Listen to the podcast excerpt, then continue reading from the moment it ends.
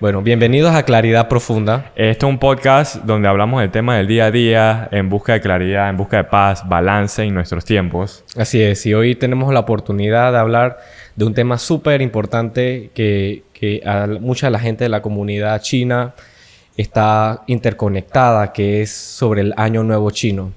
Y tenemos de invitado a Esteban. Eh, él es presentador en, en- en un programa eh, China TV. Igual tiene eh, muchas cosas con la comunidad, muchas conexiones. Y, dentro es un, gran exponente de nuestra cultura aquí en Panamá.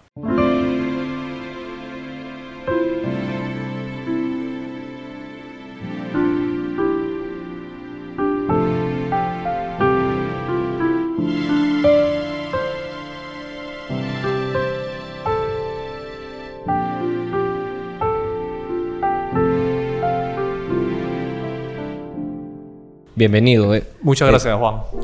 Hola, Edwin. Hola, hola. Mira, yo he tenido el placer de trabajar con Esteban en muchas cosas y ah, yo creo que, ah, eh, yo creo que Esteban tiene muchos roles, ¿no?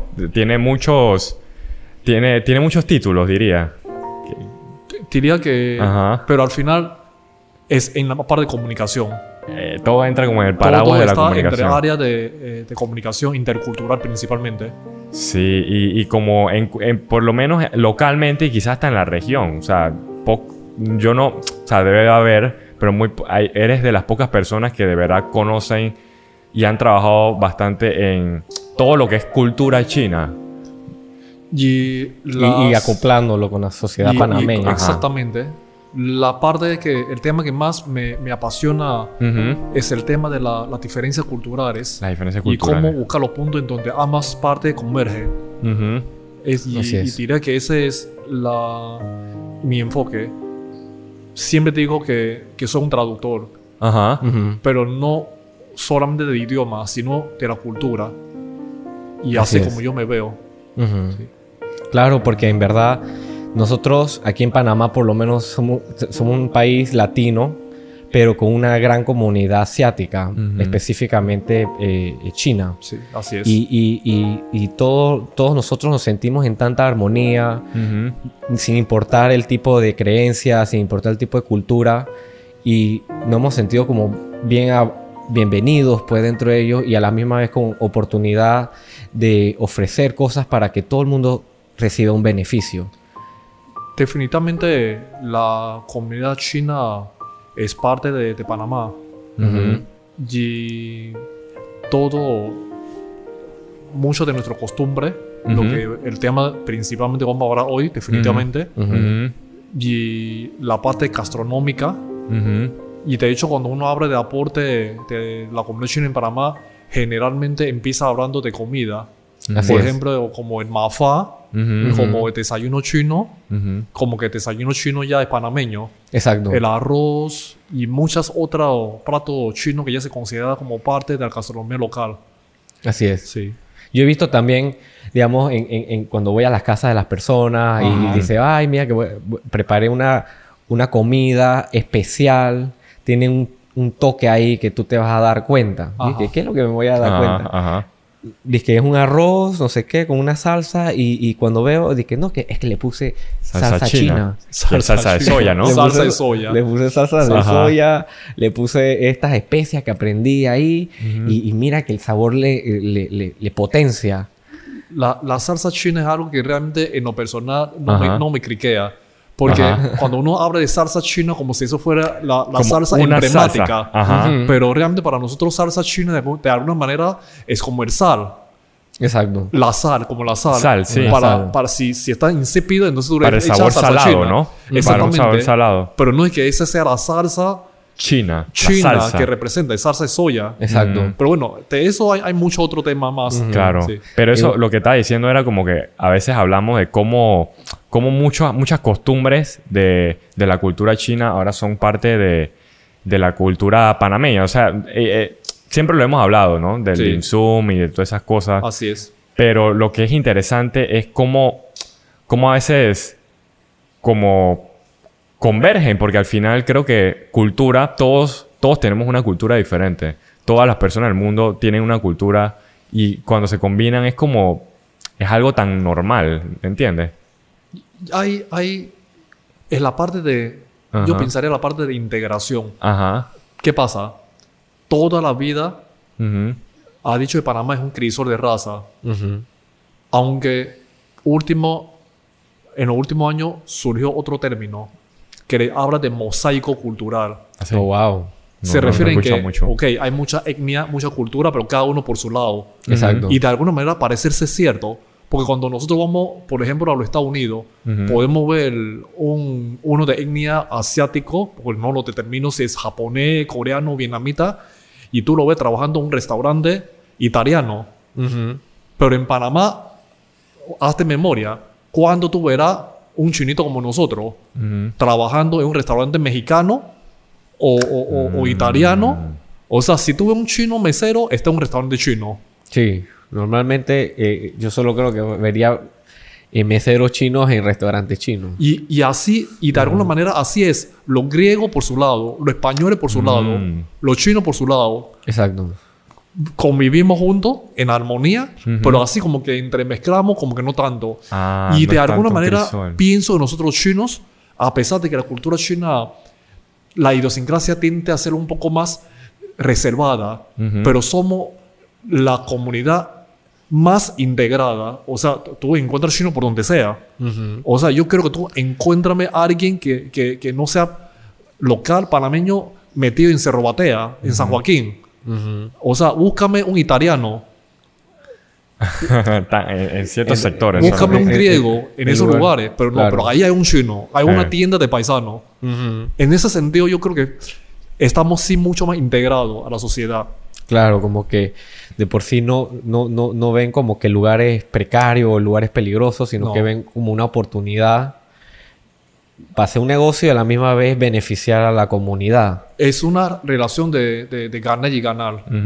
Porque a la vez presta un servicio Exacto. al lugar donde, donde pertenece, donde reside. Y eso también forma parte mucho de la cultura, la cultura china, que Como la forma de es, pensar. es la ¿no? forma en la que dentro de ello mantenerse sencillo, tratar de, de- de siempre ofrecer lo mejor eh, y a la misma vez eh, ser como eficientes, pues, y a la misma vez prácticos, Ujú. ¿sabes? Poder Práctico. ayudar a, algo y resolver la forma en la, en la forma más sencilla y que todo el mundo pueda salir beneficiado. Muchas veces eso, eso es algo que a veces no veo en, ciertas otras culturas donde yo no voy a hacer algo o no voy a meterme en ciertas cosas si yo no veo ningún tipo de, de beneficio absoluto, ¿sabes?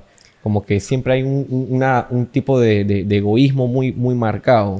Yo a veces lo hablaba con Esteban, no sé, eso, eso viene de, de la, o sea, de China, la cultura china tiene miles de años, ¿no? La, la, Definitivamente. y entonces yo siento, lo puedes explicar un poquito, como que de dónde quizás viene eso de, ¿sabes? A veces nosotros, nosotros somos, bueno, tú eres, se puede considerar una mezcla de ya no primera, segunda generación, ya hay chinos que han estado muchas generaciones en Panamá, pero, o sea, la familia de nosotros viene hace de miles de años, pues nosotros como cultura traemos eso de, ¿sabes? Confucio, no sé, ya son como más, más cosas, no diría religiosas, ¿cómo se le llama eso? Como ya filosofías. Somos el único sobreviviente de la- las grandes civilizaciones antiguas Exacto. Ajá. Que todavía existimos ahora como nación, ¿no? Y también toda la, la, la, la, lo- la- la cosa de la vida tiene, tiene dos, dos caras, la parte positiva y la parte negativa. Entonces, a la vez, nosotros somos una civilización de miles de años de historia, pero a la vez también hay un cúmulo de miles de años de costumbre y de protocolo. Los chinos somos muy protocolares. Ujú. Para cada evento, cada actividad, cada festivo, hay una serie de reglamentos en cada interacción. O sea, cómo tiene que servir el té, cómo tiene que manejar el palito. Mucho ya se ha perdido. Pero si nosotros tenemos que, que ceñirnos estrictamente a todas las reglas, es, es un libro así de grueso. Sí, sí, sí, sí. Pero todo eso tiene como un origen. Eso es lo que. eh, Yo creo que eso, eso se origina desde, desde el tiempo de Confucio. Porque antes de Confucio.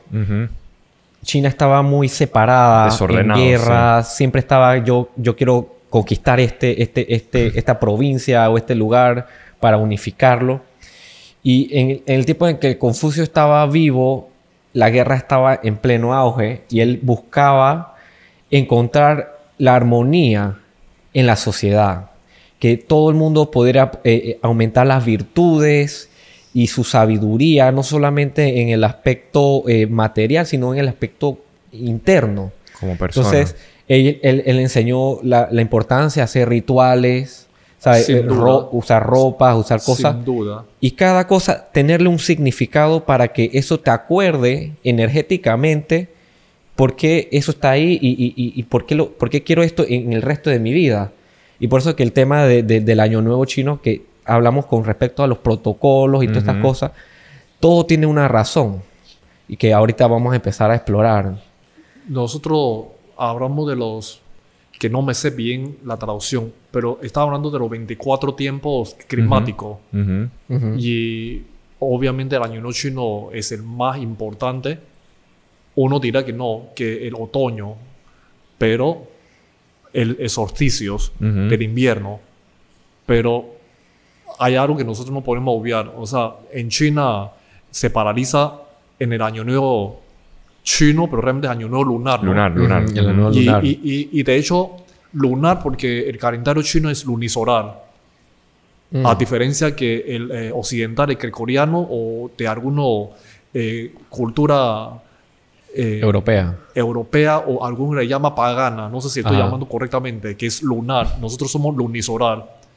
Entonces, de hecho, año nuevo chino, en China se le dice Long Lek Sanlin, Long Lek, Long, no Long de dragón, porque suena igual, es Long No. de campesino Mm. Agrícola. agrícola. O sea, realmente, si uso la etimológicamente hablando, de lo que es, es año nuevo del calendario agrícola. Mm.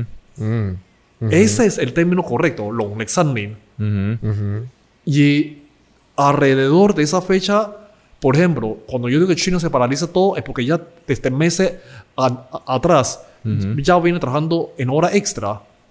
Para recompensar. Exactamente, para tener inventario. Y todo lo que está en el comercio internacional y que tiene comercio con China sabe que cuando llega el primero de enero chino hasta quizás 10, 15 de enero chi- chino, ni siquiera te moleste en escribirle a tu proveedor. Porque Exacto. no lo va a encontrar. Ujú. Y es una de las movilizaciones humanas más grandes, yo creo, de que cada Sí, sí. uno quiere regresar a su pueblo, Ujú. porque son personas que vienen de la parte centro y oeste de China, donde económicamente está menos desarrollado que las áreas costeras, como es la parte de... de- de- Shanghai, la- Beijing. Exactamente. Entonces, en ese tiempo que regresa a su pueblo natal, Ese, ese es el tema que a mí me gusta del Año Nuevo. Siempre lo compartimos. Todos los años me pongo así como Sí. sentimental porque es como eso cuando tú hablas de la movilización más grande humana eh, del planeta, esa, esa semana, esas dos semanas. Claro. Oye, todo el mundo va para su como su hometown, su pueblo natal, pues los que pueden y todavía tienen, pues. Eso es algo súper, súper bonito como a la hora de, de ser como humano, pues. ¿no sabes? y, y- Ese, ese peregrinaje ahí pe- Y allá, es allá simbólico. allá es mucho más, más, hasta más, más importante porque a diferencia como en países latinos, una persona puede ir a trabajar Ujú. 21 días y descansar 7 días y poder regresar a casa. Entonces tú puedes ver a tu familia por lo menos Seguido. 4, 10 veces al año. Pero en China que uno se, se va dizque, de, desde el campo Todo. y va a, un- a, un- a una fábrica, vive en la fábrica, come en la fábrica, todo en la fábrica. So- de a milagro sale de su casa, de ahí, para de que comprar guaro o lo que sea, o cigarrillo. Socializarlo poco, pues. ¿Sabes? Entonces, son gente que no es que están como presas, pero están viviendo como, ¿sabes? Y, y ellos dicen, todo esto lo estoy haciendo por el bien de mi familia. todo esto. Todo eso, Todo e- este sacrificio que yo hago, quedarme aquí, aguantarme, eh, aguantarme, tener que trabajar largas horas, es porque mi familia me necesita, necesita, necesita el dinero y también necesita eh, todas estas, eh, estas cosas, pues.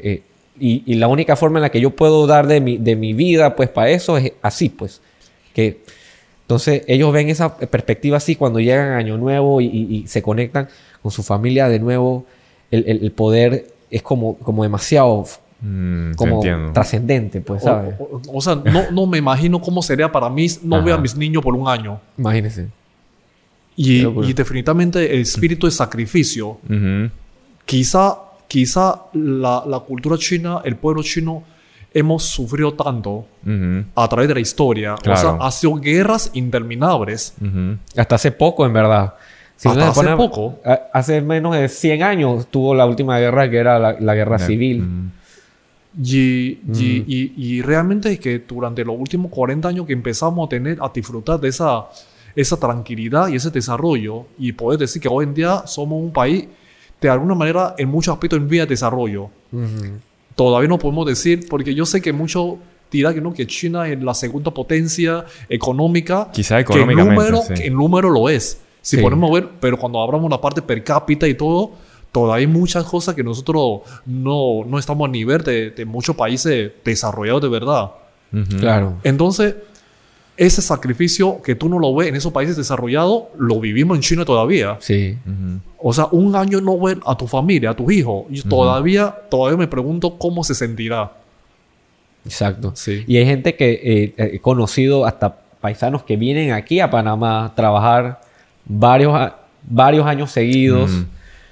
Y, todavía es más difícil todavía, pero es el mismo concepto, pues. Entonces, la gente que está en la ciudad los mandan para otros países, pues, como para, para ir a, la- a, lo- a la- a las bases de cada compañía. Y, y, y, chuzo, yo me imagino, yo a veces, a veces comprendo todo ese sacrificio, pero a la misma vez yo siento como que me estaría perdiendo de muchas cosas importantes de, de la familia. Definitivamente. Ese tema lo, lo, lo, lo hemos hablado, Sí. Edwin, de cómo es que nuestro Padre te muestra su amor a través de, de su sacrificio, su trabajo, pero de que realmente para pasar nosotros, de, de ir a ver un juego de fútbol de nosotros de niño, o sea, eso es, es, es muy carente. O sea, yo siento que nosotros chinos tenemos una tolerancia de dolor. Ajá. Tanto.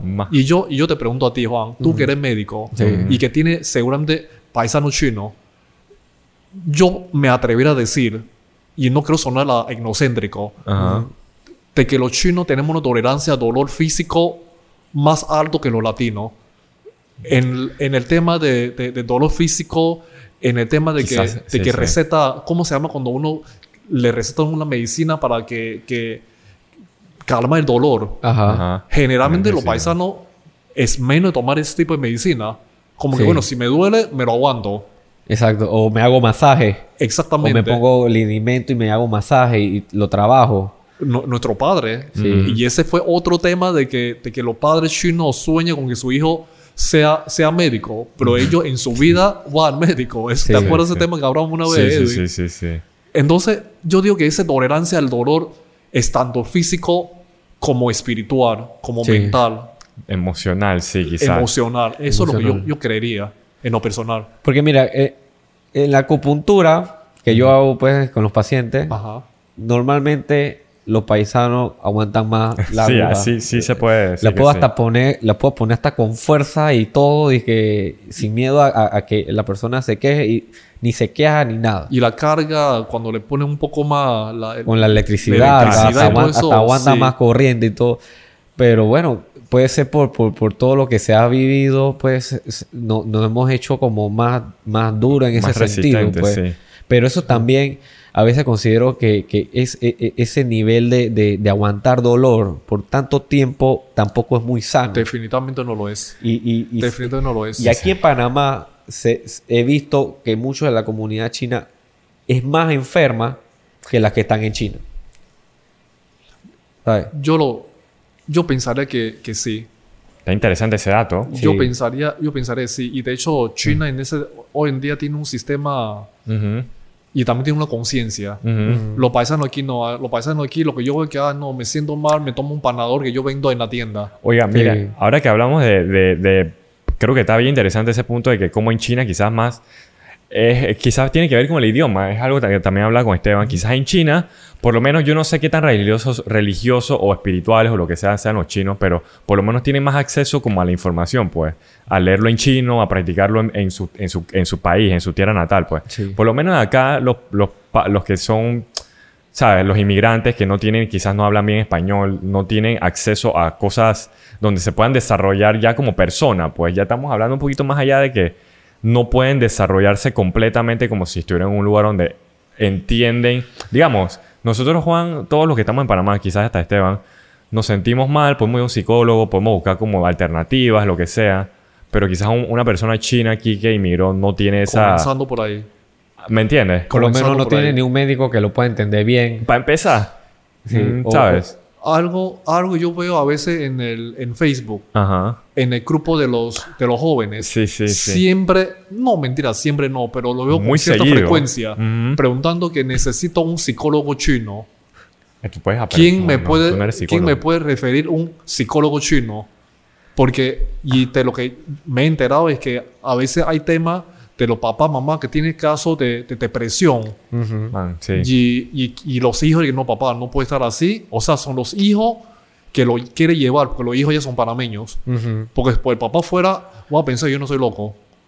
Pero Exacto. los hijos sí que está pensando que quiere llevarlo con un médico, con un psicólogo chino para ayudarlo. Esa es la parte de definitivamente el idioma afecta. Y lo digo Sí. y, lo, to- y lo, lo saco para conversar porque siento que es por eso que quizás lleva a la depresión. Pues no es, o sea, quiz- o sea, lo que vienen cargando los inmigrantes son bastantes cosas.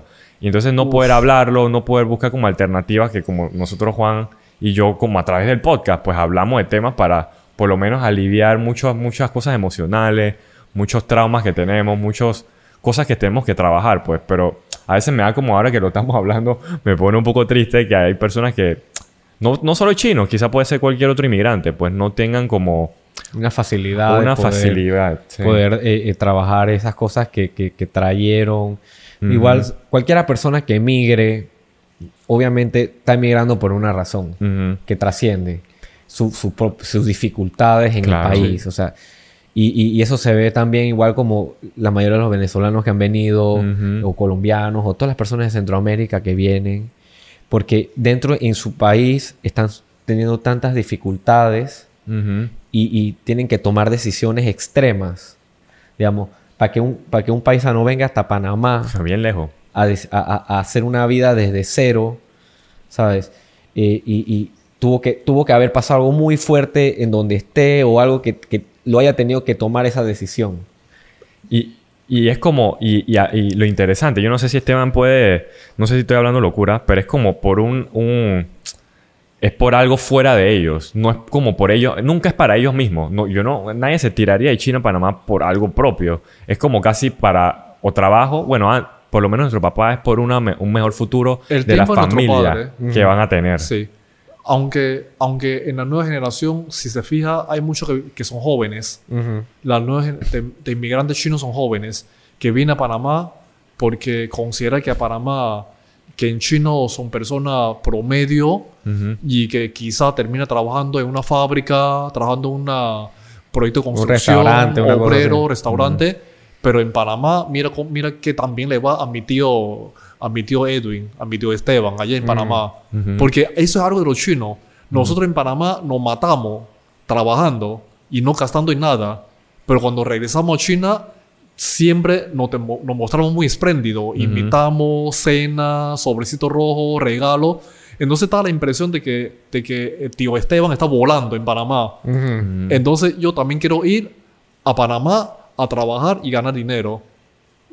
Lo Claro. cierto, lo cierto que los chinos que vienen a Panamá generalmente viene de alguna manera en algún momento tener su propio negocio. Mientras en el caso mencionaste algo, por ejemplo, los amigos venezolanos y hablamos la parte de, de, de- de lo que ellos sufren. O sea, no es correcto quizás decir esto, pero él busca un psicólogo de alguna manera, en- es, es un lujo. O sea, si es una persona que vino a Panamá para buscar un trabajo, encuentra un trabajo que quizás apenas le alcanza para subsistencia y mandar algo de plata para, para su familia en, en Colombia, en Venezuela, tiene que aguantar tanta cosa que, que, que de, de diario vivir. Todo eso se va acumulando. Pero ¿dónde él va a buscar, con qué plata va a ir a un psicólogo? Para que lo- le, le dé una sección y, y pagar por su honorario. O sea, eso me imagino que es un lujo. Sí. Pero claro, tiene que, tiene que ser como que algo muy, muy prioritario para que él pueda hacer esa decisión de, de- de ir a, a un psicólogo. O si no, lo, que lo que haría sería, bueno, vamos a buscar videos en YouTube, cosas eh, eh, eh, eh, para poderse poco a poco ir aliviando un poco la carga mental que estamos viviendo. Eso es. Y, y, que también son más abiertos. Los chinos no. Nosotros chinos lo guardamos. Sí, sí. Lo guardamos, todo lo guardamos y eso definitivamente enferma. Es que nos está enfermando, así es. Enferma. Pero oye, estamos hablando de... Nosotros los chinos hacemos muchas cosas, ahora que estamos hablando... Yo, todo tiene como un origen de... Como lo de Confucio. Estamos hablando de que... O es todos los... año Nuevo, cualquier festividad viene como con un origen, un cuento, una fábula china. Ajá. Y eso yo... Mira, yo no... O sea, de verdad yo no sé mucho. Por eso es como que esas cosas pasaron de verdad o eran como, ¿sabes? Todo tiene un origen medio espiritual y todo, pues, de, de seres de, sí. históricos, no sé. Ah, o, o, cierta, o cierta manera mitológico. Mitológico, más que nada. Por ejemplo, la danza del león. Ajá. ¿Por qué la danza del león? Porque la danza del león viene entonces con los tambores y con el gong y con todo eso. Y la bombita ah, era porque había el, un monstruo del año, Lin Sao, que venía al pueblo. Entonces el pueblo sale, el puebrino va y, le tira bombita y le haga para espantarlo. O sea, eso es netamente mitológico. Es mitológico. y mucho de esto, la origen, el dragón y todo esto, de alguna manera son construidos sobre la imaginación colectiva de la cultura china. ¿Sabes por qué lo digo? ¿Por qué lo pregunto? Porque los chinos sí tienen una espiritualidad, entonces, pero es como algo más como hacia ya, ¿sabes? Un origen mitológico, pues no tanto dije por un tipo de fe, o sea, uno no, o sea, uno sí, están creyendo que hay un dragón y se tienen que espantar, no sé qué, pero no es como, no es como, ya no es como una religión, ¿no? Es más como por el lado de costumbre. Religión, de hecho, de hecho, en mm. China, en China continental, y una vez yo vi un programa y la diferencia entre, entre chino continental y los taiwaneses es que los taiwaneses son mucho más religiosos. De religión, ya en Hay muchas fechas. Hay muchas festividades, Ma y, y otros santos y deidades que yo venera. Y tiene días que, que, que, lo celebra. Pero en China no. En China, fiesta religiosa no lo tenemos. En China continental, pero el tema de danza león y danza del dragón sigue vivo. Entonces, realmente ya no tiene que ver con la parte de religión, como tú lo dices, sino como es algo ya una parte del folclore local. Es una, como una tradición. Sí. Es como, como eh, lo que representa parte de la cultura. Exactamente. O sea, el, dragón, eh, usar rojo para las fiestas. Sí. ¿Sabes? Eh, eh, las comidas. Mm. Siempre por lo general, no, sé si en, Año Nuevo también se sirven 10 platos. O, en las bodas son las que se sirven 10 platos. Año Nuevo no existe tal, pero sí hay platos obligatorios. y, pero también existe el costumbre de que el primer día tiene que ser un día vegetariano. Mm. Mm. Hay un día que tiene que ser vegetariano. Y luego, en esos 15 días, pues son 15 días de celebraciones. Claro. Entonces tiene el día del cielo, el día de la tierra, el día de, humana. Y, es, muy profundo. Nosotros lo que vemos, yo creo que apenas, nosotros tres aquí apenas estamos raspando la parte muy superficial de lo que es la parte cultural referente a, esa fecha. Sí. Pero hay, hay tantas, hay tantos detalles, tantos rituales que realmente nosotros desconocemos. Exacto. Sí, digamos, vamos a empezar pues con, como con las comidas, pues, que normalmente los platos, pues en mi caso, en mi familia, los, platos obligatorios que debe haber en Año Nuevo, por lo menos las empanaditas o los chaos Ajá. y, el pescado. Es pescado, es pescado porque tanto en cantonés como en mandarín. Y los otros dialectos no lo sé. Pero por lo menos yo soy cantonés parlante y tengo cierto conocimiento de lo que es el, eh, mandarín. Yu. Yu. Significa sobrante. O sea que tú tienes que tener mucha abundancia. Tienes tanta abundancia que te sobra. Exacto. Entonces dice que li ni yao yu. Todos los años sobra. Todos los años tengo tanto que me sobró. Entonces, el pescado definitivamente es obligatorio. Obligatorio, el, el, arroz, donde pone arroz, tiene que estar lleno. Es ese simbolismo, ¿no? Sí. O sea, si yo arranco el año con mi cuestión de, de, de, de- de arroz, depósito de arroz lleno y yo voy a tener arroz, comida para todo el año. El codillo, el codillo con alga. Ujú. Codillo con Sí, alga. Esa- Porque esa- codillo es en cantonés. Le dice fa choy. Fa choy, fa choy es el alga. Ajá. Fa choy ju sao. Ujú. Y fa choy es fortuna. Facho ahí. Fa Ajá. choy, chao sao. Fortuna a la mano, fortuna al alcance. Entonces, básicamente es por el tema de, de simbolismo Claro. de la comida. Esa no me sabía el Sí. codillo. Oye, ¿sabes? Eso Sí. a mí a mí me encanta ese tipo de cosas, ¿sabes por qué? Porque yo siento que eso le da mucho significado a la vida, pues, o sea, Claro. puedes creer o no creer, pero tú sentir de que comiendo pescado te va a traer abundancia, eso de alguna forma quizás sí te va a traer, o sea, Es que vas a pensar que sí, pues. energéticamente y emocionalmente Yendo por ahí. está, está y, y- y preparando el pescado eh, hace como es un ritual yo siento que es como un ritual de cómo tú quieres empezar el año o sea tu año con los chaos las empanaditas son como lingotes de oro en la China se sí. les parece a lingotes de oro entonces el que come más chaos tiene más fortuna pues recoge más fortuna y así el pescado no lo puedes voltear o no te lo puedes comer todo en Ajá. ese mismo día porque dice que te vas a acabar tu fortuna. Y, y- Sí. y no puedes usar blanco o, o negro porque son colores que solo se usan en, lo- en los funerales o en, en cosas tristes. Y, y, o sea, usar ropa nueva, que tirar fuegos artificiales para espantar a los demonios. Todo eso, todo eso está porque, porque ellos que, yo siento que si tú empiezas bien el año, por lo menos te, te, te, te guía, pues. Así como también cuando ponen el fu al revés. Sí. Entonces dice Tao Fu, que significa que llegó la fortuna. Hasta eso, imagínense, que tiene un tipo de simbolismo. Entonces yo dije, hey, ¿por qué ponen, el, ponen la letra al revés? ¿Por qué ponen al revés? Dije, para que llegue, para que llegue. Sí. Hay, hay, Ajá. y yo creo que esa es la parte Ajá. más conflictivo quizás, de que lo mío es religión, lo tuyo es superstición, lo mío es medicina, lo tuyo es curandero. El hombre tiende a tener ese complejo de superioridad. Exacto. Entonces, uno dirá que no, lo que pasa es que lo chino es muy supersticioso. ¿Cómo que va a querer que porque come pescado o tiene arrocera lleno, entonces va a, ser, va a tener abundancia durante el resto del año? Qué risible. Sí. Yo lo he escuchado decir. Ajá. pero Claro. el hombre en sí es un, un- es un animal espiritual.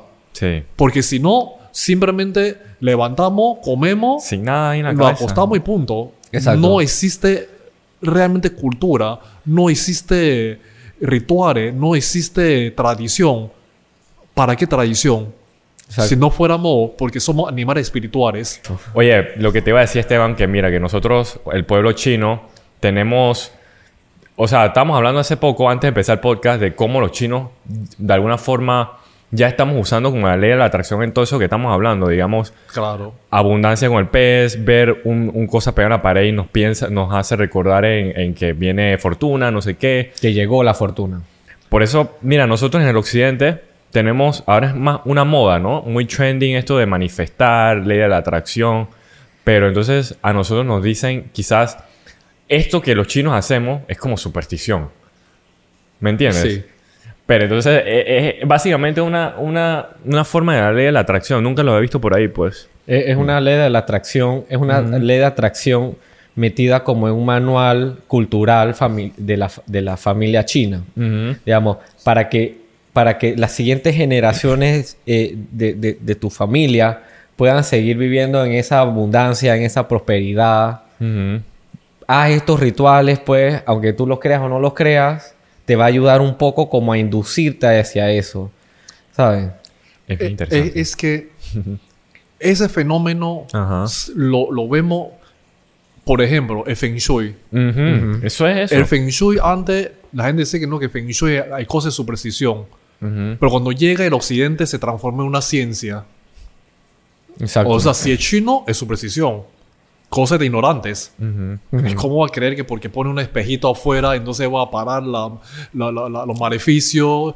Pero cuando está aquí, eh, no, es una ciencia de, de un estilo de vi- vida y, y se convierte y se eleva el nivel. Pero yo, te, yo quiero preguntar así para terminar un poquito. eh, está buena la conversa de hoy. Pero es como.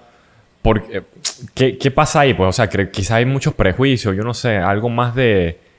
Que como cuando pasa aquí es algo como si, lo que dice, pues una Tal vez, tal vez no se le ha dado la oportunidad, No se le ha dado la oportunidad. A, a- a abrir nosotros también la sociedad para explicar todas estas cosas Ujú. de una Sí. forma sencilla, para que todo el mundo entienda. eh, eh, si tú quieres hacerlo también, eh, eh, ¿sabes? Como digamos, eh, aquí hay una tradición que yo hago en Año Nuevo chino, en Año Nuevo normal, Ujú. comerse las 12 uvas, pa- pasear con la maleta alrededor de la casa, de que para que puedas viajar más, que, que cómete las 12 uvas, 12 deseos.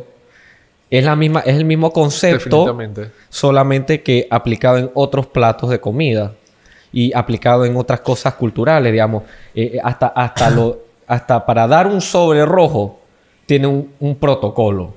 Sí. Él es mayor que tú o menor que tú. Trabaja o no trabaja. Y con la intención ¿Soltero de... o casado? Soltero o casado. Pero de todas estas condiciones al final como con la intención de da- bendecir, pues. Exacto. To- es- Digamos- sí, ¿verdad? Digamos, nosotros ahorita mismo que tenemos 30 años, Chuzo, ni sí. recibimos un pavo, ni damos un pavo. Somos estamos los rezagados de la vida. En pues. teoría, o, o si no damos un pavo porque estamos en negación, pero en teoría ya somos tíos, ya tenemos que estar dando de que sobrecito rojo. Mira que Pero al final son en verdad... solteros. Son Ah, solteros, son así. solteros. Ah, por ser soltero, entonces No me tiene, esa. no tiene edad juntado todavía. Así es.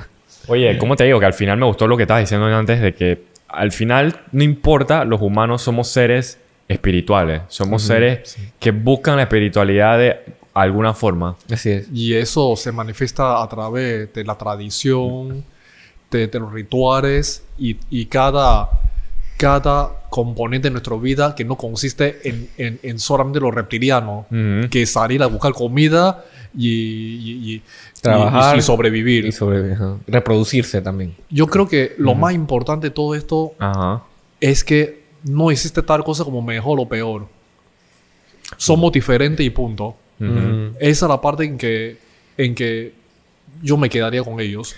Mira que nosotros aquí, porque somos de alguna forma multiculturales, porque somos chinos y estamos Sí. de ascendencia china, todo eso de cualquier forma que lo veamos, pues que al final es bonito cómo intercambiamos todas esas diferentes formas de pensar, costumbres y, y al final, mira, que hace poco estábamos con un invitado aquí en el podcast, Scott, que él es un gringo, él es blanco, él es americano, ¿no? Pero él tiene una fascinación por la cultura china y encontró cómo se identificó con, la con muchas cosas de la cultura Ya china. está casado con una china. Imagínate, o sea, que qué bonito, que Sí. Como que todos hay que darle la oportunidad a las cosas, pues. Yo Ajá. en uno de los en uno de los cursos que, que he tomado y tuve un profesor mexicano, el profesor McGregor, y era una eh, diplomado de gestión cultural. Entonces el profesor McGregor citó no la Biblia, sino citó una canción, la letra de una canción. Y un grupo que muchos de nosotros quizá conocemos, Jarabe de Palo. Entonces, la parte que él citó era, si mal no recuerdo, es lo puro no tiene futuro. El futuro está en la mezcla. Porque antes de ser puro, todos fueron primero mezcla. Entonces, quizá nosotros chinos a veces tenemos esa, ese inocentrismo también, algunos, de que ah, yo soy chino, yo soy una raza pura y nosotros somos una cultura superior. Ujú. Y de lo que aprendí, y, y- y porque nosotros hemos- ten- tenemos esa suerte, por un lado, nosotros crecemos en familia china, pero por otro lado, crecemos en Panamá y tenemos la, la oportunidad de convivir con diferentes culturas. Y, y yo creo que la ventaja más grande de Panamá no es el canal de Panamá, sino su posición geográfica que permite convivir y conocer e integrarse con gente que viene de diferentes partes. Entonces, para mí, lo más importante es que no existe tal cosa como superior. Ujú. Como mencioné, simplemente es diferente y punto. Ujú. Así Eso es. es, pues, eso es pura claridad, de verdad. Literalmente es, es que al final todos somos hijos de Dios. Todos nacemos y, y- y- y dentro de la misma esencia. eh, la combinación de todas esas cositas, todas, cada una de las culturas, hace la misma esencia de Dios.